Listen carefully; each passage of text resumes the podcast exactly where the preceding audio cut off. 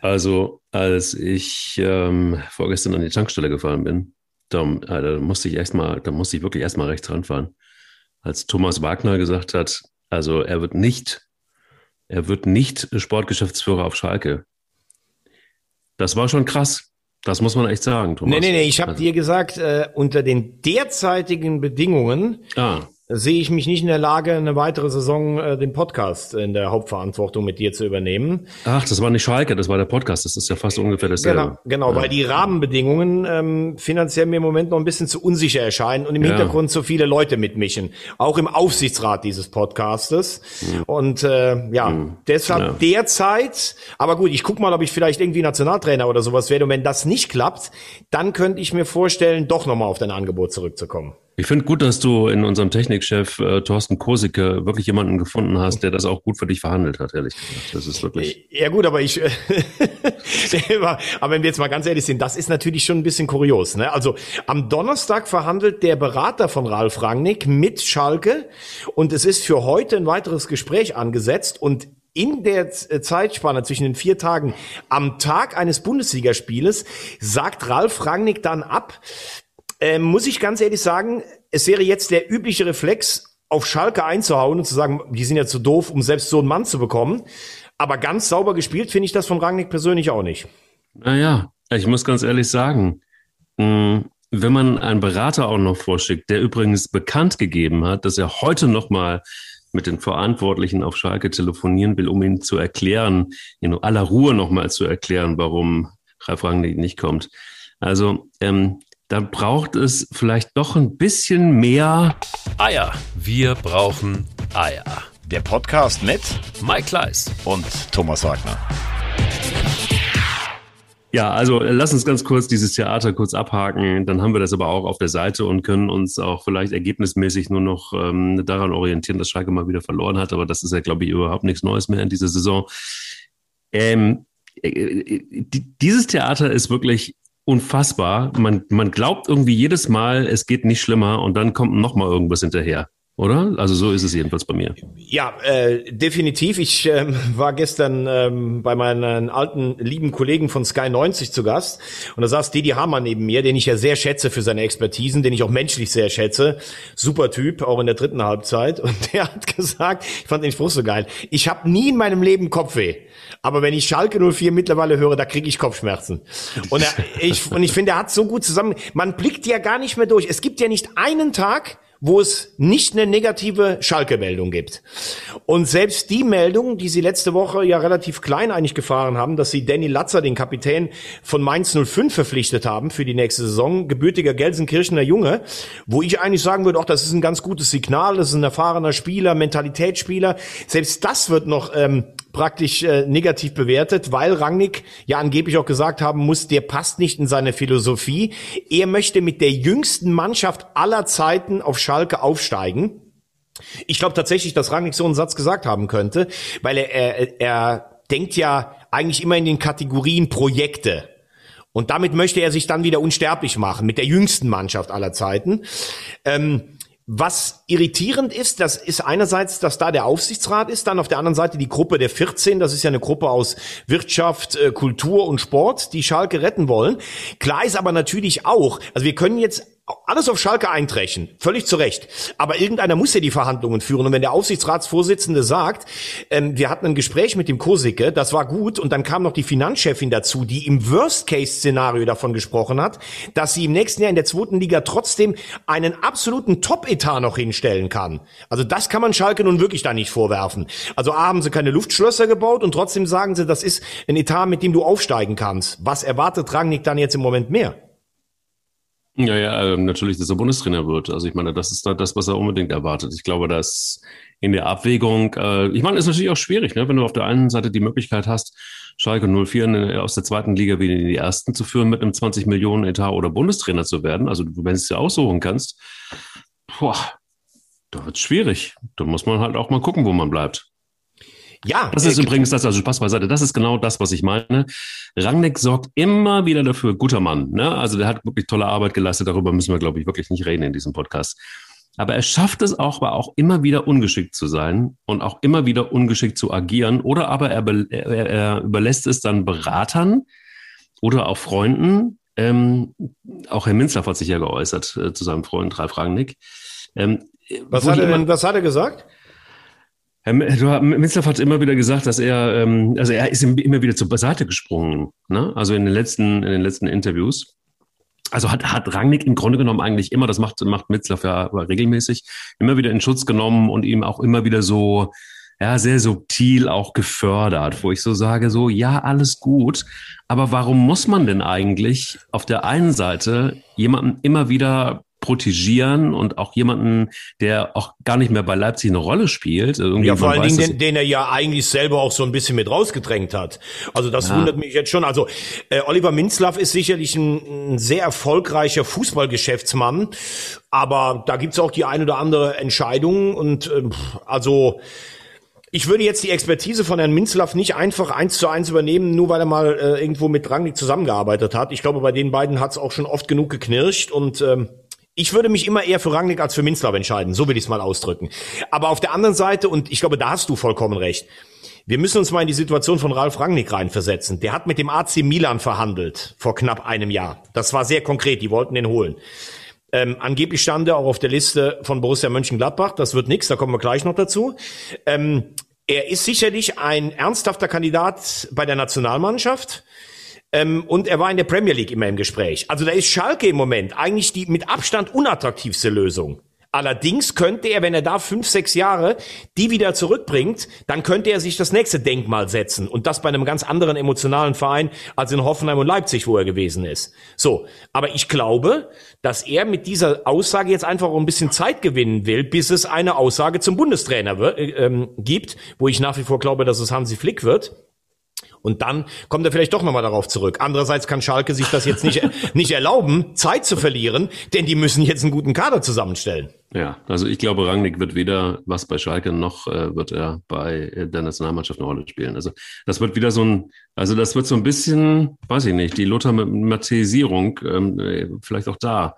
Wobei man da sagen muss, I hope we have a little bit lucky, oder? Ja. Also. Äh, sollen wir Lothar jetzt schon ehren oder am Ende der Sendung erst? Ich finde, man kann Lothar immer vorne und hinten ehren. Also okay. an beiden Stellen eigentlich. Aber lass ihn uns ruhig gerne ähm, direkt am Anfang. 60 Jahre, das ist krass, wenn ich mir noch irgendwie, das, ich habe den immer noch in Erinnerung äh, bei Borussia Mönchengladbach.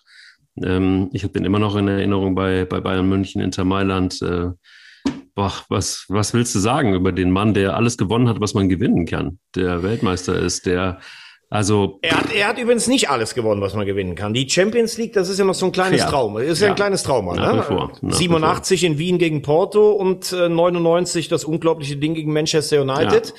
Klar, aber er hat damals auch den UEFA Cup mit Inter Mailand gewonnen, der ja so stark besetzt war. Das war ja eigentlich schon äh, auch wie, wie, wie eine Champions League, weil damals wirklich nur der erste im Landesmeisterpokal gespielt hat. Ähm, aber du sagst natürlich was Richtiges. Also wenn du den siehst, wie der heute noch wie, der hat ja kein Gramm Fett gefühlt, wie ein Asket, äh, wie der heute noch, mit welchem Dampf der da äh, im Sky-Studio sitzt, das ist natürlich Wahnsinn, wenn du ihn mit Spielern aus seiner Generation vergleichst. Ne? Und äh, was man auch sagen muss, als Fußballer gab es ja sogar mal eine Phase, wo man ihm vorgeworfen hat, er würde in den großen Spielen abtauchen. Zum Beispiel 87 gegen Porto. Aber das hat er 90, äh, vor allen Dingen mit diesem fulminanten ersten Spiel damals gegen die Jugoslawen halt eindrucksvoll äh, widerlegt. Er war auch in den Spielen dann gegen die Niederlande und gegen England da. Hat den Elfmeter nicht geschossen im Finale. Ähm, da haben ja manche wollten ihm daraus auch noch einen Str äh, Strick drehen. Er hat erklärt, sein alter Schuh von Puma, zu denen er ja auch immer ein besonderes Verhältnis hatte, war gebrochen. Er hatte einen neuen Schuh, der war noch nicht so eingespielt. Und dann finde ich sogar verantwortungsvoll, wenn du sagst, ey, der Breme, der schießt die Elber mindestens genauso gut wie ich, dann lasse ich den schießen. Fand ich gut. Und ähm, er hat natürlich am Anfang seiner Karriere oder im Spätherbst seiner Fußballerkarriere, da gab es natürlich immer wieder die teilweise auch unsäglichen Geschichten, ähm, mit jungen Frauen und so. Ich glaube, das lag so ein bisschen daran, dass er gerne, also Lothar wollte für alles, was er macht, immer anerkannt und beliebt werden äh, und gelebt, äh, geliebt werden. Und dann hat er sich vom Boulevard manchmal auch einspannen lassen und wollte zeigen, oh, ich kann jetzt auch mit 40 noch 20-jährige Mädels haben, aber das ist ja in letzter Zeit auch alles sehr, sehr ruhig geworden. Ähm, er ist anerkannt, endlich für das, was er geleistet hat und dass ihn jetzt so viele auch als Nationaltrainer fordern, ich glaube, das schmeichelt ihm schon ungemein. Was denkst du? Finde ich auch, vor allen Dingen, weil ein Lothar Matthäus spricht kein Französisch. Und ähm, das deshalb. Ist, das ist völlig, völlig egal. Das ist völlig egal. Und ich finde auch, nein, ich finde auch Lothar Matthäus könnte das ruhig mal machen. Ich finde auch, man sollte ihm echt mal eine Chance geben und äh, ihn ruhig mal auf diesen Posten setzen, dass er Fußball-Sachverstand hat. Das beweist er jede Woche ähm, äh, als Experte. Und äh, ich glaube, dass ein Lothar Matthäus mit 60 Jahren irgendwie ungefähr alles gesehen hat im Fußball, was man so sehen kann. Das ist doch völlig so ein klar und hat auch gute Arbeit geleistet, wenn er dann mal Trainer war. Also ich finde auch tatsächlich, es würde dem deutschen Fußball auch mal gut tun, jemanden wie Lothar Matthäus zu haben auf der einen Seite, dann hätten wir auch wieder ein bisschen Spaß bei den Interviews. Darf man nicht vergessen, es ist ja auch Unterhaltung, was über was wir hier sprechen. Und auf der anderen Seite kann ich mir auch gut vorstellen, dass es ihm auch mal gut tun würde, sich zu beweisen. Jetzt ist so ein Bundestrainerjob sicher kein Job, wo man sich mal so beweisen kann. Aber ich glaube, das wäre, ja, ich glaube, er ist immer so ein bisschen unterschätzt, nach wie vor immer noch so ein bisschen belächelt. Völlig ohne Grund, weil irgendwie keine Ahnung. Also ich glaube, jeder, jeder war mal irgendwie nicht, nicht gut zu Mädels und jeder war mal irgendwie auch nicht gut zu Männern. Also es ist irgendwie so, nur wenn dann jemand im Fokus ist und äh, ob man jetzt eine Doku da draus drehen muss. Ich weiß nicht, ob du, wenn du jetzt eine Doku über deine Beziehung irgendwie drehen würdest, ob das jetzt irgendwie alle auch so förderlich wäre, genauso wie bei jedem anderen ist immer die Frage, ob man das machen also, muss. Also bei unserer weißen Weste, lieber Mike, würde das ja jeweils ein Kurzfilm werden ne? und keine große Dokumentation. Bei, ja, das bei meiner auf jeden Fall. aber äh, nein, aber ganz ehrlich, ähm, ich habe ja auch mit ihm jahrelang bei Sky zusammengearbeitet. Ich schätze seine seine Zuverlässigkeit, seine Gradlinigkeit, auch was der im was der im Kopf hat. Der kann heute noch Spielszenen damals aus der Landesliga Bayern bei Herzogenaurach äh, kann der nach äh, nachspielen. Der weiß eigentlich alles. Also Lothar Matthäus ist für mich als Fußballexperte über allen Zweifeln erhaben. Trotzdem kann man auch feststellen, dass er so, wenn man heute jetzt auf sein 60-jähriges Leben zurückblickt, kann man schon sagen, dass er in, der, in dem Mittelteil dieser 60 Jahre auch schon ein paar Fehler gemacht hat. Er war sich damals eigentlich für nichts zu schade. Dokumentation mit irgendwelchen Ascheplatz-Fußballern, da ein 21-jähriges Model und da habe ich eine 25-jährige geheiratet und die 26-jährige ist die große Liebe meines Lebens. Also da hat er sich vielleicht auch nicht immer geschickt angestellt. Ähm, sowas kommt dann auch zurück. Aber wie gesagt, das ist vorbei. Und wenn wir auf ihn als Trainer schauen, dann gibt's da sicherlich ein paar Stationen, wo wir sagen können, das war gut. Zum Beispiel die ungarische Nationalmannschaft. Da schwärmen heute ja. alle noch davon. Ähm, die damals dabei waren, unter anderem Paul Dardai. Er hat Partizan Belgrad in die Champions League geführt. Ein enormer Erfolg. Er hat aber auch in Paranense nach, äh, in Brasilien nach acht Wochen hingeschmissen. Er hat bei Rapid Wien, glaube ich, mit Platz sieben oder acht eine der schlechtesten Platzierungen der Vereinshistorie hingelegt. Also es ist auch nicht so, dass Lothar Matthäus ein verkanntes Genie ist und keiner hat sich getraut. Letztlich müssen wir sagen, er hatte noch nie eine richtig gute Mannschaft oder eine richtig gute Ausgangsposition in Deutschland, in der er sich beweisen konnte. Genau. So, und jetzt ist die Frage, vertraust du ihm die Nationalmannschaft an, wo sicherlich Spieler drin sind, die sogar mit dem Namen Lothar Matthäus noch was anfangen können? Oder sagst du, nee, da brauchen wir jetzt schon das Händchen eines Hansi Flick, der auch bei der Nationalmannschaft war? oder eines Ralf Rangnicks.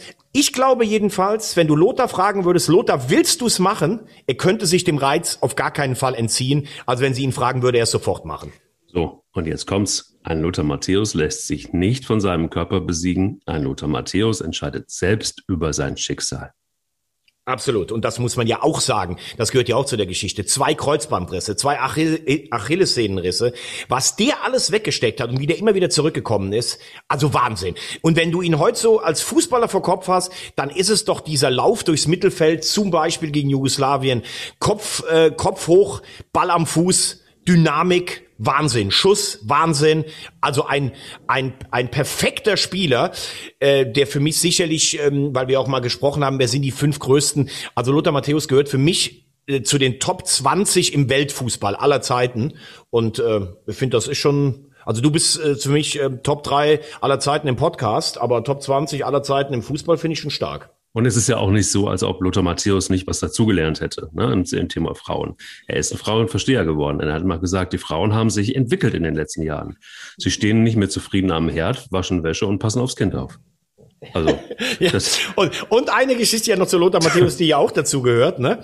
Er sagt ja, dass er ein so ordnungsfanatischer Mensch ist, dass er sogar den Kühlschrank aufmacht und die Joghurts nochmal sortiert, wenn einer seiner Kinder oder seiner Lebensgefährtin ähm, die falsch reingestellt haben. Also ein, ein fränkischer Raumvermesser, der einen Disziplin- und Ordnungstick hat. Wobei Disziplin er hatte ja immer, das haben mir die Mitspieler ähm, ver, ver, verraten, wenn früher Franz dann zur Sitzung gerufen hat, 90 bei der WM, dann war Lothar eigentlich immer der Erste in der Nähe des Sitzungsraumes, hat sich aber dann hinter einer Palme oder hinter einer Säule noch versteckt, weil er wollte immer als Letzter kommen und wollte immer so als Kapitän noch den Auftritt haben. Auch das ist Lothar.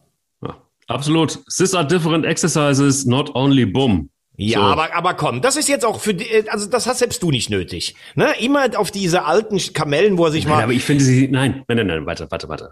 Also es ist ja nicht so, dass das jetzt Häme, Häme ist, sondern es ist einfach, es macht einfach auch einen Lothar Matthäus aus. Ich meine das jetzt wirklich ernst. Das ist, glaube ich, völlig unbestritten. Das ist auch einer meiner Heroes. Also es geht nicht darum, ähm, es geht, es ist einfach eine Figur. Und ich finde das total charmant und ich finde es auch gut, wie er damit umgeht. Ich finde es auch gut, dass er einfach auch ja, der, der ist vor allen Dingen eins nämlich authentisch. Der muss sich nicht irgendwie groß verbiegen oder ähm, keine Ahnung, jetzt perfekt Englisch sprechen oder keine Ahnung. So, das gehört ja mit zur Figur Lothar Matthäus mit dazu. Und wenn wir ihn feiern, dann gehört das auch mit dazu. Also, fertig. Okay. Herzlichen Glückwunsch, Lothar, auf die nächsten 40. Und vielleicht wirst du auch Bundestrainer. Mit Sicherheit. Ich bin mir sehr zuversichtlich. Aber lass uns mal in die Bundesliga gucken. Was war für dich? Ähm nee, Moment, jetzt wenn wir schon bei Trainer sind. Das ist ja die Meldung des heutigen Montages. Xabi Alonso ja. wird neuer Trainer von Borussia Mönchengladbach. Also es melden alle relevanten äh, Zeit, äh, Zeitungen und Agenturen in Deutschland. Der Kicker ist noch ein bisschen defensiv, aber ich sag jetzt einfach mal, wenn das Bild, Sportbild und Fokus schreiben, dann äh, unser Partner, dann wird das schon auch so stimmen. Ähm, was ist dein erster Eindruck? Was löst das bei dir aus? Boah, zwiegespalten, ehrlich gesagt. Also der trainiert ja jetzt seit mal, drei, fast vier Jahren die zweite Mannschaft von ähm, Real. So, aber Sociedad. Von, genau, ja. von, von Sebastian. Dritte spanische Liga. Oh, also Respekt vor Xabi Alonso. Das war so einer der, der, der absoluten weiß ich nicht, ähm, Lichtblicke in der Bundesliga, weil er halt einfach auch so einen internationalen Glanz hat. Ich glaube, das ging jedem so, egal ob man nun Bayern-Fan ist oder nicht, aber allein in der spanischen Nationalmannschaft, ich habe den hart gefeiert, weil er einfach auch ein sehr, sehr gerader ähm, Typ war, ein Star war, aber ohne Star-Allüren. Ich habe da nie irgendwas von ihm äh, gesehen, dass er irgendwo auf dem Waldparkplatz mit einem Lamborghini gehalten hat und dann irgendwie Weißt du, was ich meine? ähm, sondern es nein, gab ich, halt, nein, ich weiß nicht, was du meinst. Ja, das ja. Ähm, das war halt irgendwie immer ein total angenehmer Zeitgenosse, weil irgendwie sehr down to earth. Ich bin mir aber nicht sicher bei den Ansprüchen von Borussia Mönchengladbach, warum Max Eber sich jetzt ausgerechnet ihn zieht. Denn als Trainer selber, korrigiere mich, ist es jetzt niemand, der hm, die Champions League gewonnen hat oder die Europa League gewonnen hat oder also wirklich große Erfolge gefeiert Ja gut, hat. also er hat ja seine Karriere auch, glaube ich, erst vor vier Jahren beendet. Er war dann äh, ein Jahr, ja. ein Jahr im äh, Nachwuchsbereich von Real Madrid äh, zuständig und jetzt seit ähm, zweieinhalb Jahren oder drei Jahren, wie du es gesagt hast, bei Real Sociedad San Sebastian in der dritten Liga. Äh, jetzt muss man natürlich als erstes mal sagen, du kannst dich ja, wenn du jetzt in der Nachfolge bist, kannst du dich ja für drei verschiedene Sachen entscheiden. A, du nimmst einen etablierten Bundesliga-Trainer als Max Eberl. Also das heißt, du gehst vielleicht an einen Adi Hütter ran. Vielleicht sagst du auch vom Spielstil, von meinem Kader, frage ich mal beim Bruno nochmal nach, obwohl der ja in Berlin jetzt gerade nicht das beste Bewerbungsschreiben abgegeben hat, aber ansonsten finde ich dessen Spielstil ganz gut. Oder aber du sagst, wir haben eine Mannschaft, die jetzt auch so ein bisschen von Marco Rose in diesen Pressing, aber trotzdem auch Spielstil äh, rein äh, geformt wurde. Da gucke ich mich dann um bei Jesse Marsch in Salzburg oder bei Jerry Seoane in Bern oder du holst einfach jemanden, der fast noch ein unbeschriebenes Blatt ist, von dem du aber einfach überzeugt bist. Und ich glaube, dass Max Eberl auch so ein bisschen natürlich auch Lust daran hat, Sachen zu machen, mit denen eben keiner unbedingt rechnet. Also Xabi Alonso, als ich es eben gerade gelesen habe, das wäre jetzt ungefähr von 1000 Namen, die du mir hättest nennen können, so einer gewesen auf Position 613, wo ich gesagt hätte, da würde ich jetzt drauf kommen. Aber so ist Max Eberl halt auch. Und äh, was man natürlich sagen muss, Xabi Alonso war in jeder Mannschaft, in der er gespielt hat, das Hirn. Ob das äh, bei Real Madrid war, ob das beim FC Liverpool war, ob das bei den Bayern war. Er hat ja mit Liverpool und Real auch die Champions League gewonnen. Ob das im spanischen Nationalteam war mit so wunderbaren äh, Spielern wie Messi, äh, ach äh, nicht Messi, Messi, äh, jetzt mache ich den schon zum Spanier, wie, wie Xavi oder Iniesta. Er war immer das Hirn und das, obwohl er eigentlich nicht über viel Grundschnelligkeit äh, verfügt hat. Also der hat immer schon gespielt wie ein Trainer. Ähm, und ähm, ja, er hat natürlich einen großen Vorteil, er spricht Deutsch äh, aus seiner äh, Zeit bei den Bayern. Er ist ein richtig großer Name, auch so so ein Gentleman, hast du eben ja. auch richtig so ähm, betitelt auf der internationalen Fußballbühne. Und das bringt Gladbach echt äh, mal sicherlich wieder richtig gute Schlagzeilen. Ich find's krass, ich find's gut, ich find's aber vor allen Dingen auch sehr, sehr mutig. Denn da hast du ja völlig was Richtiges gesprochen. Er hat auf diesem Niveau einfach überhaupt noch keine Erfahrung. Null. Und da bringt es dir dann auch nichts, äh, zweimal EM und einmal äh, WM gewonnen zu haben. Das, ähm, ja, also lass es uns angucken. Ich finde es auf jeden Fall herzlich willkommen zurück, wenn es denn stimmt, äh, Xabi Alonso. Es ist auf jeden Fall ein Riesengewinn und ich habe auf jeden Fall große Lust, alleine schon äh, wegen seines Klamottenstils äh, immer mal wieder ein Spiel anzugucken, kann ich wieder äh, ein bisschen Orientierung.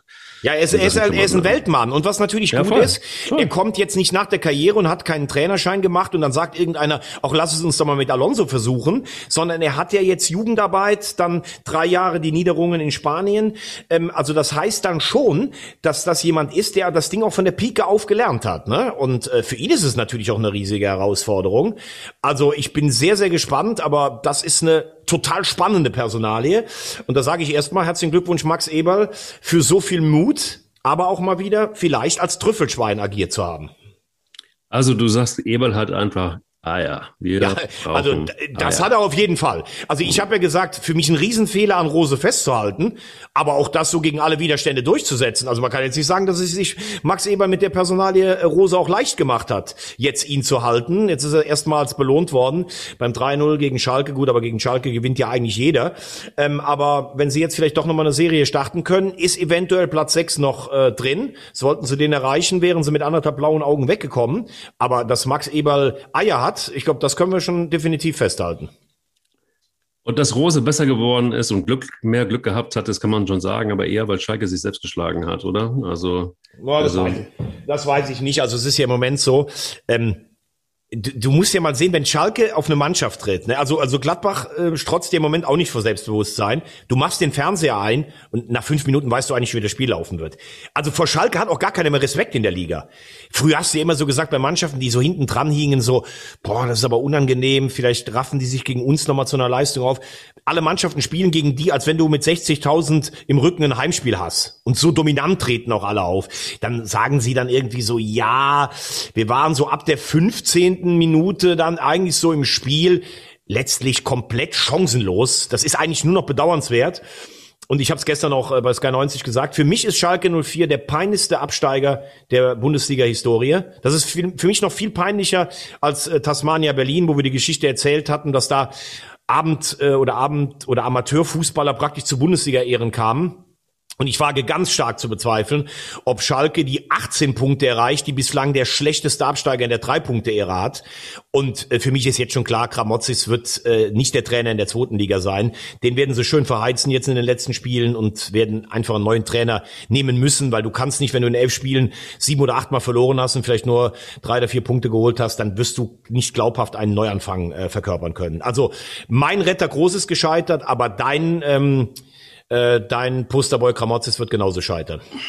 Tja, wer aber auch scheitern wird, sehr wahrscheinlich ist Peter Bosch, oder? Also ich meine, schlechter kannst, kannst du es, glaube ich, in dieser äh, Spielzeit zumindest nicht gespielt haben, als das, was Bayer Leverkusen gegen Hertha BSC abgeliefert hat. Man darf natürlich auch nicht schmälern, dass Hertha BSC bockstark gespielt hat.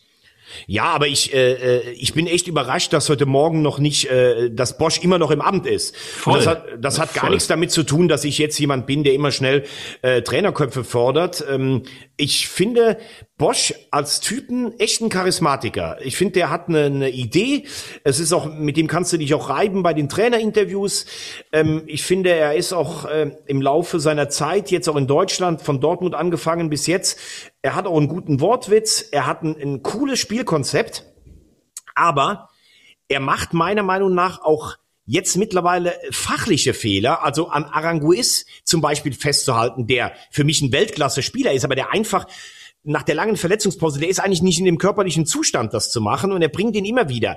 Und er verunsichert auch Spieler, die funktioniert haben. Also er steht nicht auf Alario. Alario trifft am Anfang wie verrückt. Er steht aber auf Schick. Ähm, er holt Alario raus. Schick liefert nicht und Alario ist, äh, ist sauer, weil er das äh, Vertrauen des Trainers nicht hat. Das sind Sachen, die kann man ihm fachlich vorwerfen. Aber was man ihm vorwerfen muss, ist einfach die Bilanz. erste Saison in der Rückrunde als Nachfolger von Heiko Herrlich noch die Champions League gerettet. Das war top.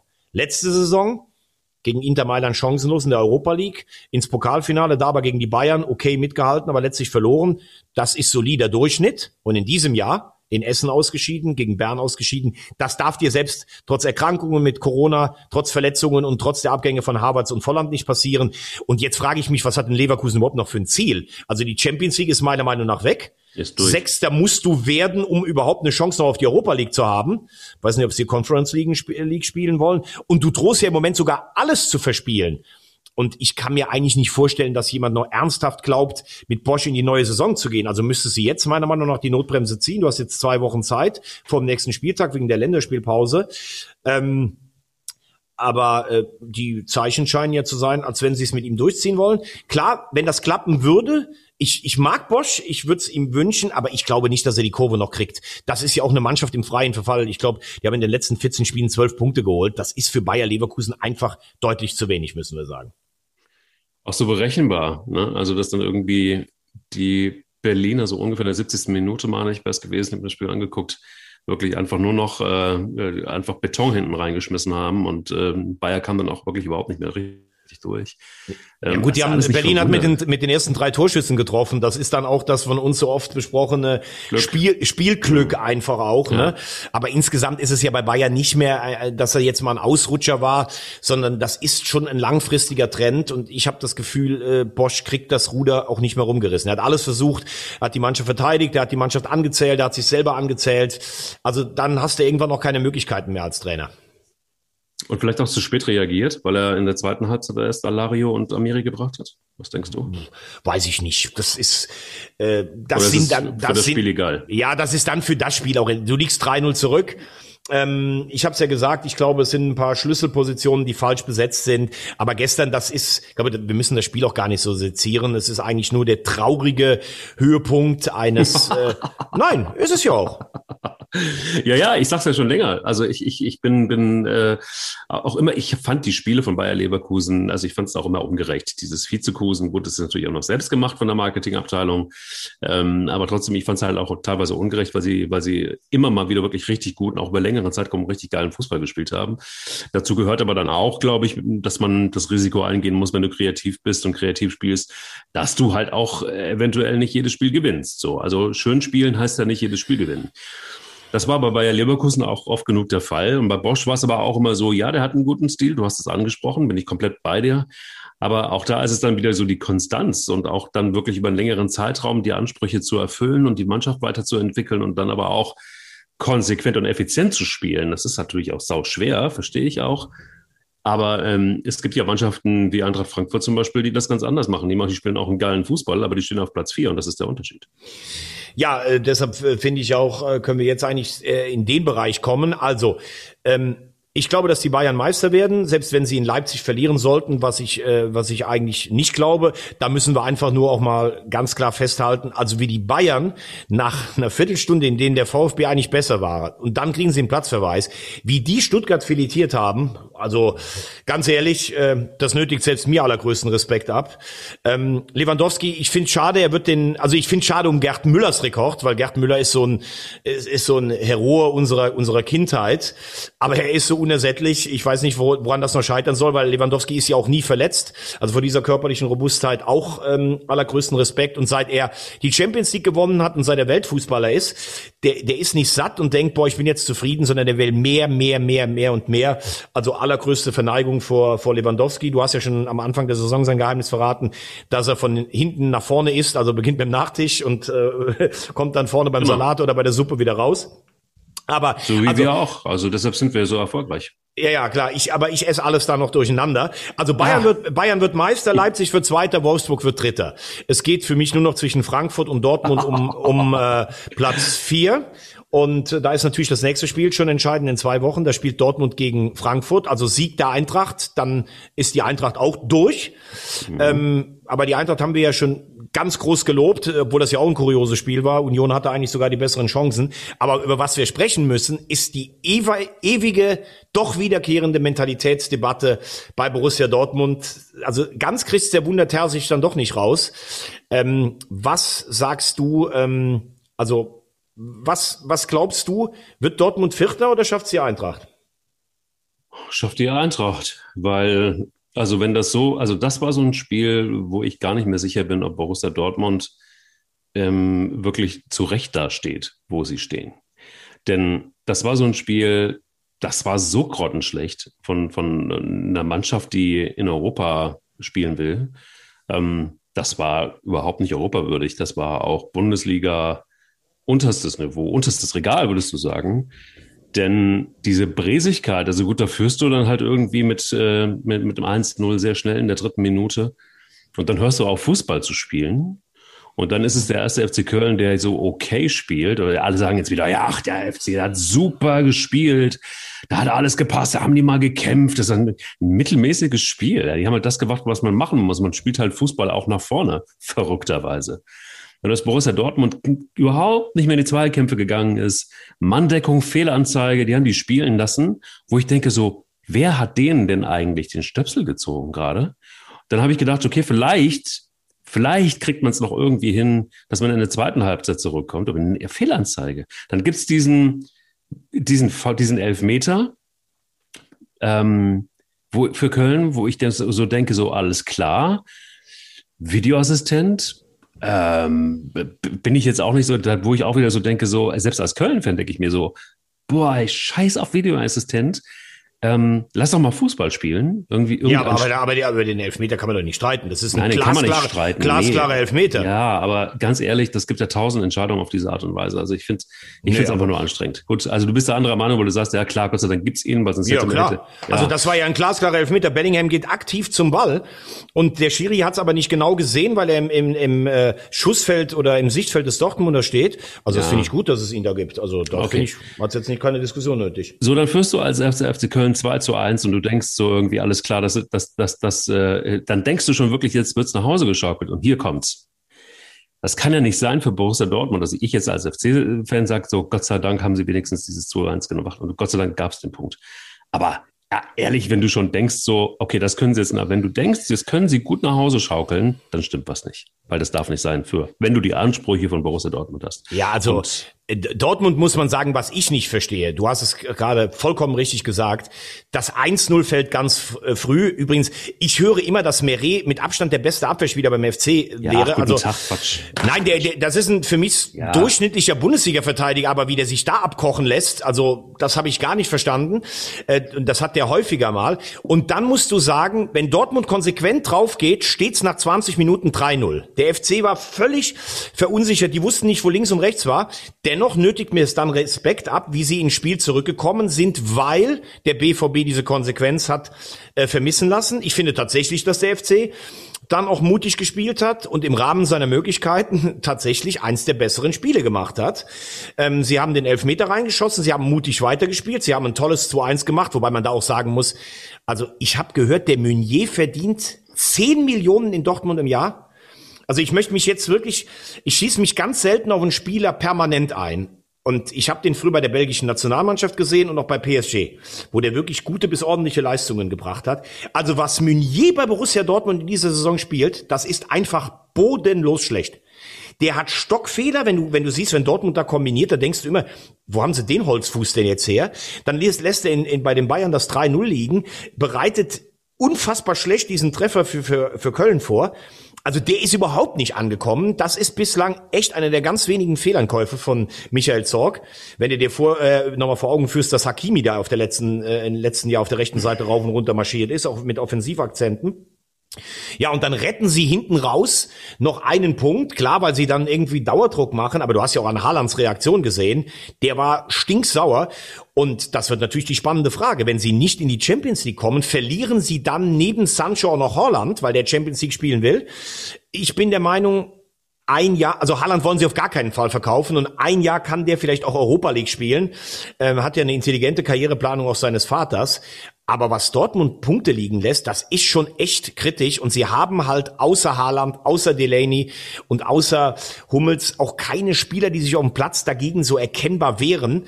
Äh, Chan haben sie dafür eingekauft. Also ich finde es echt krass und es war wieder ein Riesenrückfall für den BVB. Und der FC hat jetzt das Problem, der Punkt rettet Gistol, aber angesichts der Ergebnisse der anderen ist es eigentlich zu wenig. Jetzt stehen sie am Relegationsplatz. Und ich muss ehrlich sagen, das ist so ein hausgemachtes Desaster beim FC. Aber da haben wir auch schon oft genug drüber gesprochen. Ja, warte. Aber da muss man schon noch, noch mal ganz kurz rein. Wenn man als Trainer nach so einem Spiel, als Trainer des ersten FC Köln, allen Ernstes sagt, wir haben gut ins Spiel gefunden und Haaland nicht mehr ins Spiel kommen lassen. Welches Spiel hat Markus Gistol dann gesehen? Haaland hat beide Tore geschossen und man hat ihn nicht, also sorry, aber da fehlt mir komplett wirklich da, also da, da, da habe ich fast Salzsäure gesoffen irgendwie. Also das kann doch nicht wahr sein. Ja, aber, ich, ich. Aber also ich, ich glaube, also ich finde, dass er in der Vergangenheit deutlich schlimmere Spielanalysen hatte, wie nach einem völlig chancenlosen 0-2 in Frankfurt, wo es 0-6 hätte ausgehen können und er irgendwas von sagt, wenn wir ein bisschen besser gespielt hätten, hätten wir was mitnehmen können. Oder nach einem Spiel wie gegen Bremen oder Stuttgart, wir waren in unseren Offensivbemühungen ganz gut. Hier, glaube ich, wollte er sagen, nach dieser desaströsen Anfangsphase haben wir ganz gut ins Spiel gefunden und tatsächlich hat der Haaland bis auf diesen Pfostenkopfball, ich glaube in der 85. und hinten raus. Und das ist dann klar, wenn du als Mannschaft dich hinten reinstellst, dass natürlich ein Haaland nochmal zum Abschluss kommt. Ich glaube, das kannst du nicht verhindern. Also, wie gesagt, da habe ich schon ganz andere Sachen gehört und und Gistol schafft es ja zumindest die Mannschaft noch so zu erreichen, dass sie laufen. Sie hätten ihn ja gestern noch abschießen können. Äh, der Boulevard getitelt, äh, da hat ein Leben die die Katze vom Geisbockheim zum vierten Mal ein Endspiel nicht verloren. Äh, aber insgesamt ist es natürlich über die Saison nach vorne viel zu wenig. Jetzt am Samstag fand ich seine Aussagen gar nicht so schlimm wie du. Dann kommt aber noch dazu, also ich finde es schlimm, ich finde, du kannst mit so einer Aussage nicht mehr wirklich in die Öffentlichkeit gehen, vor allen Dingen dann nicht, wenn du, es ist noch nicht geklärt, ob der jetzt, oh, nee, stimmt nicht, der Vorstand der hat sich ja hinter Gistol gestellt und hat gesagt, nee, nee, also der bleibt schon auch Trainer und auch hier ist es so, irgendwie geht da die Angst um. Also nach dem Motto, was ist denn, wenn wir den jetzt rausschmeißen äh, und wir steigen dann doch ab, dann haben wir alles falsch gemacht. Ja, aber wenn du also, absteigst, hast du ja auch alles falsch gemacht. Natürlich hast du sowieso also die alles Saison, falsch gemacht. Die Saison ist eh schon eine Katastrophe. Richtig. Das muss man ja auch mal sagen. Selbst wenn man Danke. sich jetzt noch genau. in der Relegation oder als 15. rettet, dann wird sich Horst Held natürlich hinstellen und wird sagen, ja, was wollt ihr mir eigentlich? Ich habe hier am Trainer festgehalten. Ich habe es immer gesagt. Nein. Also ich sage, dieser Kader muss gut genug sein, Platz 12 bis 15 zu erreichen. Der muss völlig souverän die Klasse halten können normalerweise. Und das, was der FC anbietet über weite Teile der Saison, ist erbärmlich und es ist hausgemacht. Du hast einen Trainer gestützt, von dem du auf seinen äh, Stationen vorher weißt, dass er eine Mannschaft eben im Offensivspiel nicht weiterentwickelt. Du hast den Vertrag verlängert. Du hast eine schlechte Transferpolitik gemacht. Du hast jeden, der dich nun mal kritisiert hat, auch rein fachlich von oben herab abgekanzelt. Du hörst vom Vorstand nichts, du hörst vom Finanzchef nichts. Es ist einfach ein komplettes Desaster. Und der FC lebt eigentlich bislang nur von der Schwäche der Konkurrenz. Und die scheinen ja in äh, Vereinsnamen Hertha und Mainz auch aufzuwachen. Auch Bielefeld wehrt sich. So, genau es das ist, ist nämlich der Punkt. Es ist äußerst prekär. Ja. Das ist genau der Punkt. Jetzt hast du nämlich die Situation, dass Mainz gewinnt, dass Hertha gewinnt, Bielefeld gegen Leipzig. Okay, ähm, ja, also Bielefeld ist noch nicht ganz durch, leider. ähm, aber, aber ohne Quatsch, also das kann ja rucki zucki auch schiefgehen. Und warum man also man hätte ja schon schon schon äh, bei dem bei dem äh, bei dem äh, Verlust gegen Bremen hätte man ja schon handeln müssen. Ähm, hat hat man nicht, hat man nicht. Und jetzt hat man den Salat. Und ich bin mir ziemlich sicher, wenn sie jetzt nicht handeln und das ist, sie tun es nicht, das haben sie ja schon gesagt, dann ist das eine ganz klare Geschichte Richtung zweite Liga. Und ähm, ja, ich habe auch den äh, Kollegen Alex Haubreus vom, vom Express, der sagt ja auch, er hätte nicht für möglich halten können, dass der Express, äh, dass der Express, dass der erste FC Köln auf einem direkten Abstiegsplatz diese Saison landen könnte. Aber jetzt glaubt das schon auch. Und ähm, da lege ich mich auch fest, das wird genauso kommen bei Bielefeld. Ja, ja ich habe mich, ich hab mich eh gewundert. Also ich meine, der Boulevard in Köln ist ja so ruhig wie noch nie eigentlich. Äh, ja. und, alle, und der Kollege Haubris legt meiner Meinung nach immer die ähm, Finger in die Wunde, auch äh, zu Recht. Da gibt's ja immer noch welche Leute, die sagen dann irgendwie so, ja, der ist manchmal auch so kritisch. Ja, ich denke mal ganz ehrlich, also du stehst auf Platz 16. Wann sollst du denn noch kritisch sein? Guck dir den nächsten Spieltag an. Der FC muss nach Wolfsburg. Es spielt Mainz gegen Bielefeld. Gut, da kann man sogar zu, von, von Glück vielleicht noch sagen, wenn Mainz gewinnt, dann bleibt Bielefeld wenigstens hinter dir. Bielefeld hat aber in Leverkusen auch gezeigt, dass sie für Überraschungen gut sind. Also das Einzige, was man als FC-Fan jetzt eigentlich noch hoffen kann, ist, dass sie ja immer irgendwo Punkte holen, wo gar keiner mitrechnet. Aber die letzte sinnvolle Möglichkeit, einen Trainerwechsel vorzunehmen und jetzt einem neuen Trainer zwei Wochen Zeit zu geben, äh, mit seiner Mannschaft taktisch was einzuüben, die ist äh, definitiv verstrichen. Man munkelt, Friedhelm Funkel hätte bereitgestanden. Wobei Friedhelm Funkel ja auch eher dafür steht, eine Abwehr stark zu machen und die Reihen geschlossen zu halten. Das schafft Gistol ja auch. Äh, ich glaube, du hättest als Retter jetzt jemanden noch gebraucht, der sagt, wir brauchen schon auch Tore, um ein Spiel zu gewinnen. Denn die Spielanlage nach vorn ist beim ersten FC Köln die schlechteste in der Bundesliga. Das ist eigentlich, ähm, da hat sich nichts getan, das ist noch schlechter geworden. Und so kannst du im Moment wahrscheinlich fast nur hoffen, dass du 16. wirst und dann in der Relegation irgendeinen Zweitligisten schlägst. Was, wenn ich mir die Form der vier Erstplatzierten in der zweiten Liga angucke, jetzt auch alles andere als sicher ist, dass du die Relegation gewinnst. Gegen Mainz muss noch gespielt werden und Mainz hat einen wirklich guten Auftritt gehabt gegen sehr schwache Hoffenheimer. Also du hast irgendwann mal vor einigen Wochen gesagt, dass äh, was Schmidt da anzündet, ähm, das ist schon aller Ehren wert, weil man einfach sagt, kommt, lass uns den geilsten Abstiegskampf ever hinlegen und ähm, irgendwie scheint die Mannschaft so motiviert, dass sie tatsächlich sich so Stück für Stück auch coole Gegner vornimmt und gewinnen kann. Und somit, finde ich, sehen sie im Moment doch besser aus im Rahmen ihrer Möglichkeiten als der FC, wenn du mal so einen Direktvergleich nimmst. Ja, da, da, da gibt's ja gar keine Frage. Also die haben ja acht Punkte Rückstand aus dem Winter, haben die aufgeholt und liegen jetzt vor dem FC. Ja. Und dieser Satz, wir wollen den geilsten Abstiegskampf aller Zeiten bestreiten, von Martin Schmidt im Verbund mit Christian Heidel und äh, Bo Svensson, den alten Mainzern. Also ich finde, dass Svensson einen Riesenjob macht. Die Mannschaft ist gierig, die ist gallig, die gehen in jedes Spiel rein, wir können gegen jeden gewinnen. Also in der Form, die Mainz jetzt hat, dieses kleine Zwischentief, nur einen Punkt gegen Schalke und Augsburg, jetzt wieder Fahrt aufgenommen, musst du eigentlich davon ausgehen, dass Mainz jetzt äh, sogar wegzieht. Ähm, du siehst auch bei Hertha, sie sind dem Druck nervlich gewachsen. Das war ja ein Mastsieg für, für Hertha BSC. Also die beiden sind im Moment deutlich stabiler als der erste FC Köln. Und es scheint im Moment so darauf auszulaufen, wir hatten immer von diesem Fünfkampf unten gesprochen, dass es zwischen Köln und Bielefeld um den Relegationsplatz äh, geht.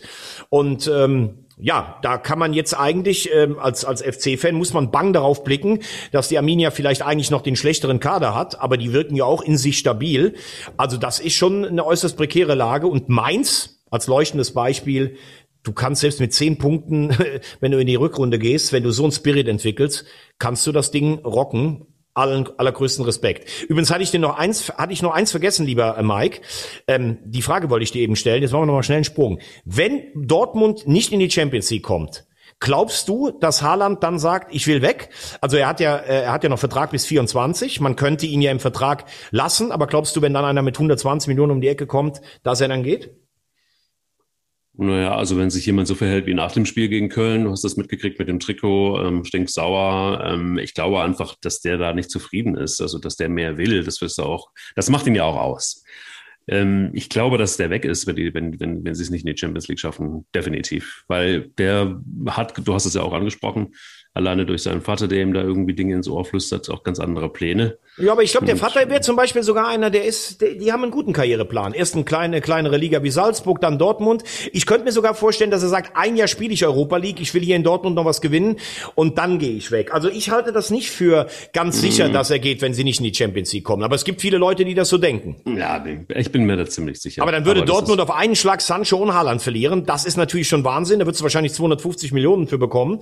Und dann würdest du wahrscheinlich auf jeden Fall einen Spieler der Kategorie Wekost oder Silva holen. Also die beiden werden ja schon im Hintergrund so ein bisschen gehandelt. Übrigens, die gehen ja beide so ein bisschen unter, was die beiden spielen. Also du hast Lewandowski in Holland in der Liga, deshalb gehen die 20 Tore von Silva und ich glaube 17, die Wekost hat, jetzt äh, so ein bisschen unter. Aber wir haben im Moment, glaube ich, eine Dichte an Mittelstürmern, die wir wahrscheinlich das letzte Mal so in den 80er Jahren hatten mit Völler, Rubesch und Klaus Fischer. Also das ist schon richtig stark und dann halt Lewandowski und Haaland, die nochmal dem Ganzen die Krone so aufsetzen. Naja, also wenn du Haaland verlierst, dann hast du auf jeden Fall ein Riesenproblem als Borussia Dortmund und dann hast du Marco Rose als Trainer. Dann äh, wird es wieder drauf ankommen, kannst du dich entsprechend dann wieder verstärken. Es wird eine spannende nächste Saison, da bin ich, da bin ich mir hundertprozentig sicher. Ähm, aber lass uns da erstmal abwarten, wie es jetzt überhaupt, das ist für mich ja das alles Entscheidende, wie es dann äh, abgeschlossen wird. Also auch gerade den Abstiegskampf ohne Quatsch finde ich jetzt tatsächlich wirklich auch noch spannend, weil du hast, äh, es gerade eben angesprochen, Köln trifft auf Mainz und hat Mainz die nächsten Spiele ja auch ein ganz cooles Programm. Du hast mit Hertha BSC dann auch einen Direktvergleich, dann kommt, äh, dann hast du, muss Mainz nach, nach Bremen. Ähm, also in den nächsten drei Also für Spielen mich, für mich ist Mainz durch. Wenn, wenn ich jetzt mal Rosamunde Pilcher ähm, äh, einfach zitieren. Ist zwar natürlich, wahrscheinlich auch, ne? Ist ja, ja klar, ist ja lächerlich. Also zwei Punkte Vorsprung haben die vom direkten Abstiegsplatz, aber wenn ich jetzt eine Prognose wagen würde, würde ich sagen, Mainz und Berlin haben im Moment die besten Karten, sich abzusetzen und zwischen Köln und ähm, Bielefeld geht es um den Relegationsplatz, wobei ich den FC da im Moment noch eher auf 16 sehe. So, und jetzt aber zum Abschluss. Wie kriegen wir jetzt die Kurve von vom FC, Weißes Ballett, Europa. Okay, kommen wir ähm, zur Nationalmannschaft. Also das ist so großer internationaler Fußball, das ist so die Kette. Und du sagst mir jetzt noch Island, Rumänien, Nordmazedonien, Dreierpack in der WM-Qualifikation. Ähm, was glaubst du, wie wird Löw das Ganze in seiner letzten Periode jetzt angehen?